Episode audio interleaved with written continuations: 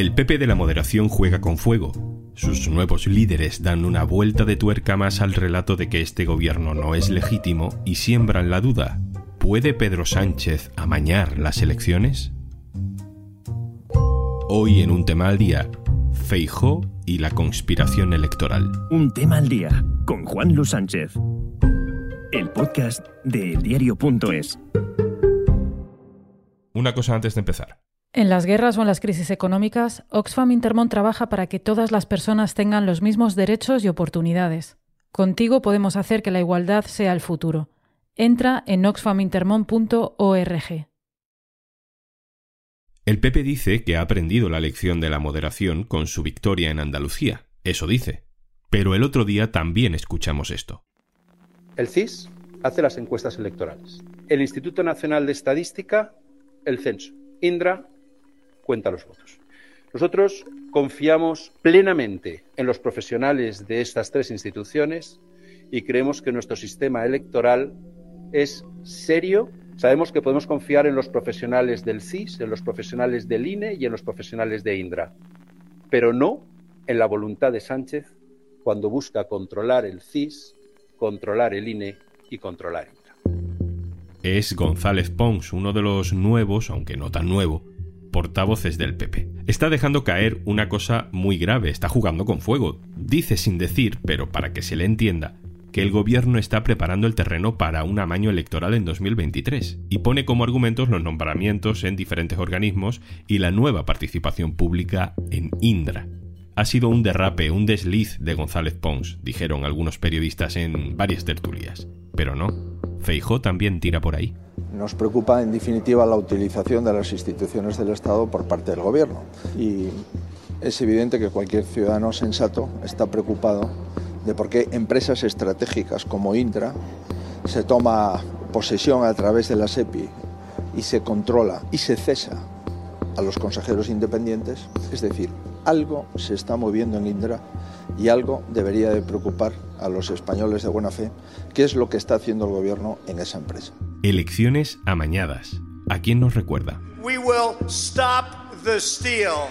All of us here today do not want to see our election victory stolen by emboldened radical left Democrats, which is what No sé si tiene mucho futuro una teoría de la conspiración que ponga en duda cómo se hace el recuento de votos en España, porque hay decenas de miles de personas que saben perfectamente cómo funciona. Una de esas personas es mi compañera productora de este podcast, Carmen Ibáñez. Hola Carmen. Hola, Juanlu, ¿qué tal? Lo sabes porque, como tantísima otra gente, tú también has estado contando votos en una mesa electoral. Sí, me tocó presidir una mesa en las elecciones autonómicas del 2018. Todos los que hemos participado en una mesa electoral sabemos bien cómo es este proceso. Cuando a las 8 termina eh, el horario de las votaciones, se cierra el colegio electoral, entonces los miembros de la mesa empezábamos a contar los votos.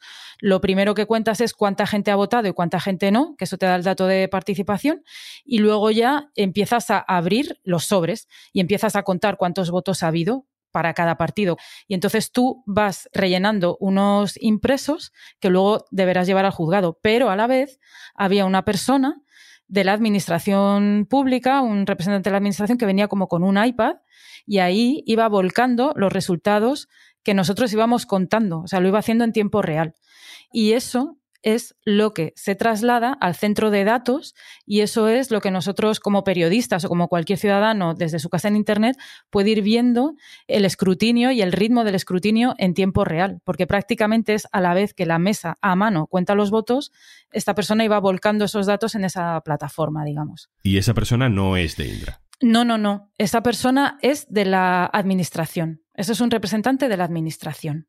Entonces, bueno, yo había escuchado alguna vez esto de Indra, que era como la empresa que daba soporte informático, pero como no tenía muy claro cuál era su papel, le pregunté a, a Rodrigo Ponce de León, que es el jefe de economía del diario.es, ¿qué es Indra?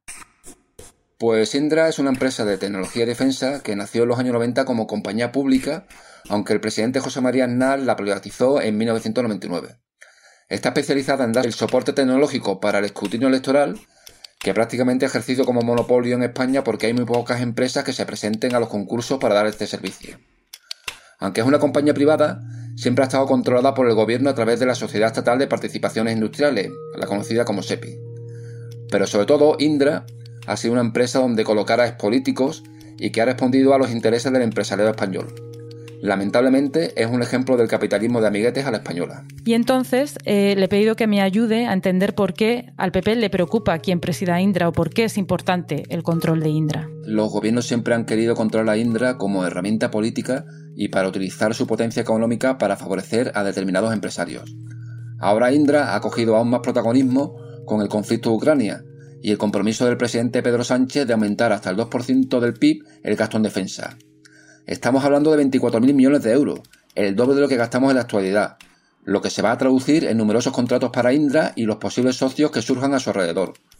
Quien controle Indra va a tener en su mano cientos de millones en contratos. Y claro, ¿a qué se refiere cuando habla de intereses del empresariado español? Esto me dijo. Pues entre las extrañas operaciones de Indra está la adquisición de compañías con claras vinculaciones políticas. Por ejemplo, le compraron una empresa a uno de los hijos del que fuera presidente de la Generalitat catalana, Jordi Pujol. También le compraron una empresa al hijo del expresidente del gobierno, Felipe González. Y curiosamente también han comprado compañías que perdían dinero. Por ejemplo, le hicieron el favor a Ana Patricia Botín, la actual presidente del Banco Santander, de comprarle su consultora tecnológica hace ya muchos años. O compraron Tecnocom, que era una empresa que no le aportaba absolutamente nada a Indra y que luego tuvieron que despedir a la mayoría de la plantilla. Esto por poner algunos ejemplos. Pues ya tenemos un poco más claro qué hace y qué no hace Indra, qué es Indra y por qué es tan importante. Gracias, Carmen Ibáñez. Gracias, chao. Voy a saludar ahora a Aitor Ribeiro. Hola, Aitor. ¿Qué tal, Juanlu? ¿Cómo estás? Nuestro compañero que sigue la actualidad informativa del Partido Popular.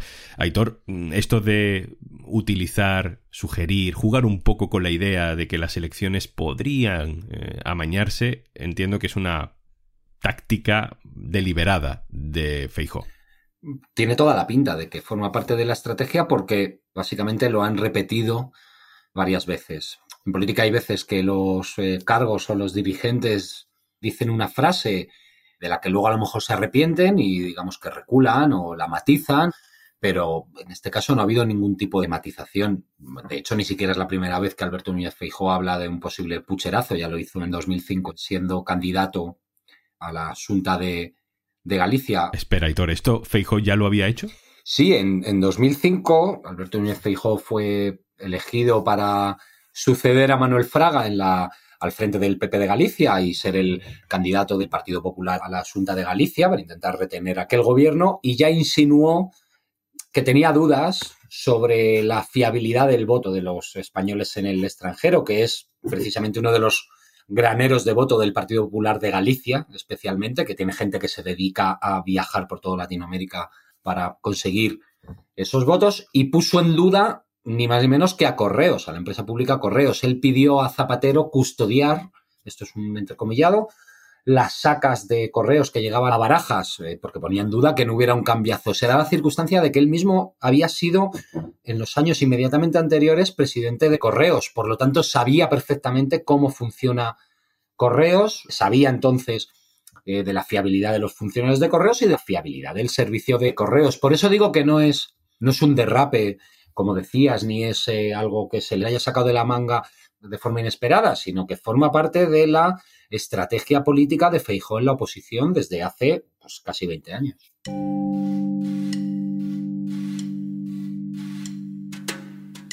O sea que es Feijó y no Trump el que se inventa la técnica del amaño electoral para negar eh, unos resultados electorales. Eh, todo esto es una vuelta de tuerca más al viejo discurso del PP ya de que este gobierno es un gobierno ilegítimo.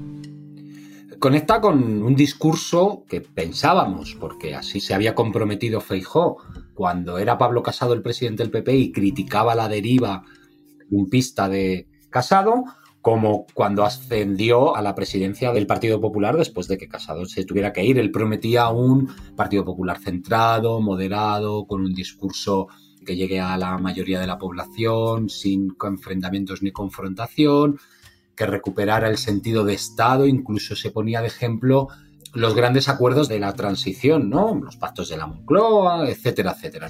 Y sin embargo, lo que ha hecho es poner en duda algo que es la base de la democracia, que es el sistema electoral, ¿no? Entonces, eh, digamos que no ha habido ningún tipo de transición entre el discurso y la estrategia de Pablo Casado y el discurso, la estrategia de Feijó, que no solo pone en duda eh, las elecciones o no solo pone, pone, en duda el sistema electoral, pone en duda el recuento de voto en el que participan miles y miles de funcionarios, sino que pone en duda todo lo que hace el gobierno de coalición con respecto de las instituciones, siguiendo, como decías, ese hilo argumental que viene de enero de 2020 cuando Pablo Casado ya señaló y tildó al Ejecutivo de coalición como de ilegítimo.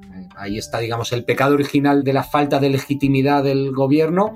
Empieza en 2020, pero sigue hoy en, en julio de 2022. Esta estrategia también es síntoma de otra cosa. A lo mejor Feijo quiere proyectarse como líder moderado, pero no está dispuesto a renunciar a lo que pueda eh, cazar en el lado oscuro. No, además tiene un flanco abierto por la derecha. No hay que olvidar que, aunque Ciudadanos se ha deshecho como un azucarillo, Vox sigue muy potente. Y aunque en Andalucía no ha conseguido, como en Castilla y León, ser imprescindible para un gobierno de, de coalición, Vox sigue ahí. Entonces, si Feijó tiene algo claro, es que quiere gobernar. Y si para gobernar tiene que asumir teorías de la conspiración, como ya hizo en 2005 en Galicia, lo hará sin ninguna duda. Y mientras tanto, dirá en el mismo discurso que él es moderado y que él busca pactos de Estado. Él puede acusar al presidente del gobierno de amañar las elecciones y tenderle la mano para una falsa renovación del Poder Judicial que nunca querrá e inmediatamente después atacar a, al gobierno por no querer renovar el Poder Judicial. Lo hará con un tono de voz eh, similar y sin aspavientos, a lo mejor sin el histrionismo que sí tenía Pablo Casado en sus discursos, pero el fondo es muy parecido. Aitor Ribeiro, muchísimas gracias, un abrazo. A ti, Juanlu, un saludo. Y antes de marcharnos... Qué presión está de tener que cortar a los periodistas del diario.es para hacer esta publi. Menos mal que es para informarte de que por ser oyente de un tema al día, tienes 60 días gratis para escuchar todo el contenido de Podimo. Todos los podcasts y audiolibros gratis si te registras en podimo.es barra al día. Así igual me perdonan en la redacción del diario.es por quitarles unos segunditos y colarme en su podcast. 60 días gratis registrándote en podimo.es barra al día. Vale chicos y chicas, ya podéis seguir. Esto es un tema al día, el podcast del diario.es. También puedes suscribirte a nuestra newsletter. Encontrarás el enlace en la descripción de este episodio. Este podcast lo producen Carmen Ibáñez, Marcos García Santonja y Zascun Pérez. El montaje es de Pedro Nogales. Yo soy Juan Luis Sánchez. Mañana, otro tema.